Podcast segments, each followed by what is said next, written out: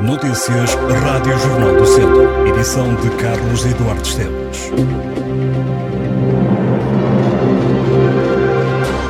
A Ordem dos Enfermeiros não recebeu no último ano qualquer pedido de escusa de responsabilidade por parte de profissionais de enfermagem a trabalhar no Centro Hospitalar Tondela, Viseu.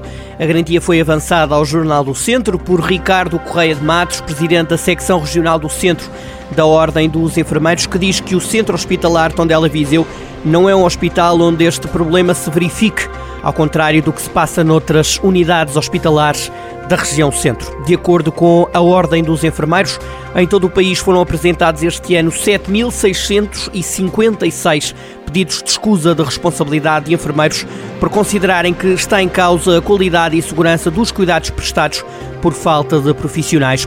Os dados apontam que estes números de escusas são seis vezes superiores aos números de há um ano.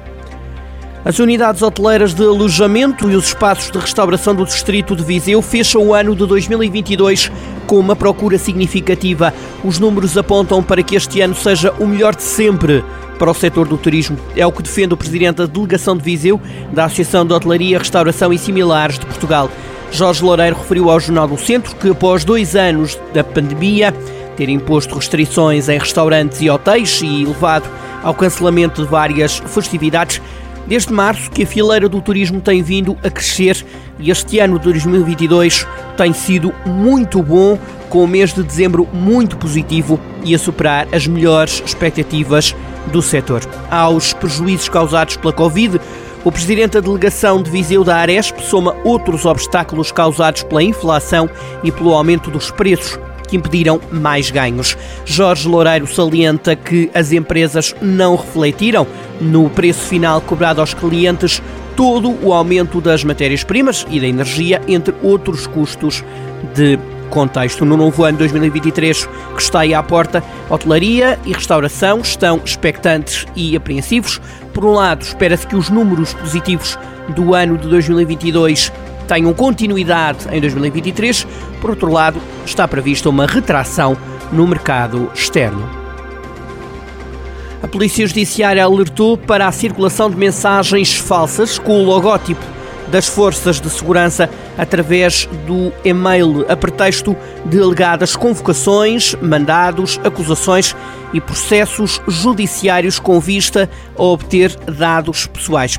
Os autores das mensagens ameaçam com medidas de prisão, multa por crimes de pornografia infantil, pornografia computadorizada, ciberpornografia, entre outro tipo de ameaças. A Judiciária esclareceu em comunicado que os órgãos de polícia criminal e as instituições ligadas à justiça não fazem este tipo de notificações, tendo as mensagens como único propósito a captura de dados pessoais das vítimas. Quem receber estas mensagens deverá bloquear o remetente, reportar o spam e apagar a mensagem, uma vez que a abertura deste tipo de mensagens e dos links associados auxiliam os criminosos a aceder a qualquer sistema informático, seja ele computador, tablet ou telemóvel, e a infectar com vírus ou software malicioso estes dispositivos. No desporto, o Campeonato de Portugal retoma apenas em janeiro. Será no dia 8 que se vai jogar a jornada 13. Para já, o Castordário e o Rezende estão em zona de despromoção na Série B e o Mortágua está a meio da tabela na Série C com metade do campeonato ainda pela frente. Na Série B, Castordário e Rezende têm os mesmos pontos. Ambos os clubes somam 10 pontos e estão abaixo da linha de água. No total, em 14 clubes, haverá 6 que vão lutar pela manutenção. É para já nesse conjunto de 6 equipas que Castordário e Rezende estão. Já na Série C, o Mortágua até já foi líder, mas agora está a meio da tabela num campeonato equilibrado. Há três pontos a separar o líder, Benfica de Castelo Branco, e o oitavo, o Pero Pinheiro. O Mortágua tem os mesmos 20 pontos precisamente do que o Pero Pinheiro, estando a 3 pontos do topo. Para este percurso, a formação orientada por Rui Gomes teve de ganhar metade dos jogos que fez. Os martaguenses ganharam 6 encontros, empataram 2 e perderam 4 e têm salto positivo nos golos. Marcaram 20 golos e sofreram 13. Recorde-se que se algum destes clubes descer aos distritais, obrigará a que deixam um clube da divisão de honra. Se caírem dois clubes do Campeonato de Portugal, terão que sair dois clubes do escalão maior do distrito. Se no pior dos cenários descerem as três equipas, então terão que sair três da divisão de honra rumo à primeira distrital. Ainda no desporto, mas no futsal, Viseu 2001 e ABC de Nelas não conseguiram apurar-se para a fase de subida, que além de poder dar ascensão à primeira, garantia desde logo a manutenção na segunda divisão. Sendo assim, vão ter que lutar por ficar na segunda divisão. Ao contrário do que ocorreu na primeira fase, Viseu 2001 e ABC de Nelas estão em séries diferentes na luta pela manutenção. Ambas as formações ficaram numa série de oito equipas. O Viseu 2001 está na série 2 com Albufeira Futsal, Amarense, Amigos de Serva, AMSAC, Macetense, Ocela e Barbarense. Já o ABC de Nelas está na Série 1 com Ladoeiro, Retacho, Arsenal Maia, Marítimo, Monfortense, Nogueiró e Tenões e o Reguilas de Tires.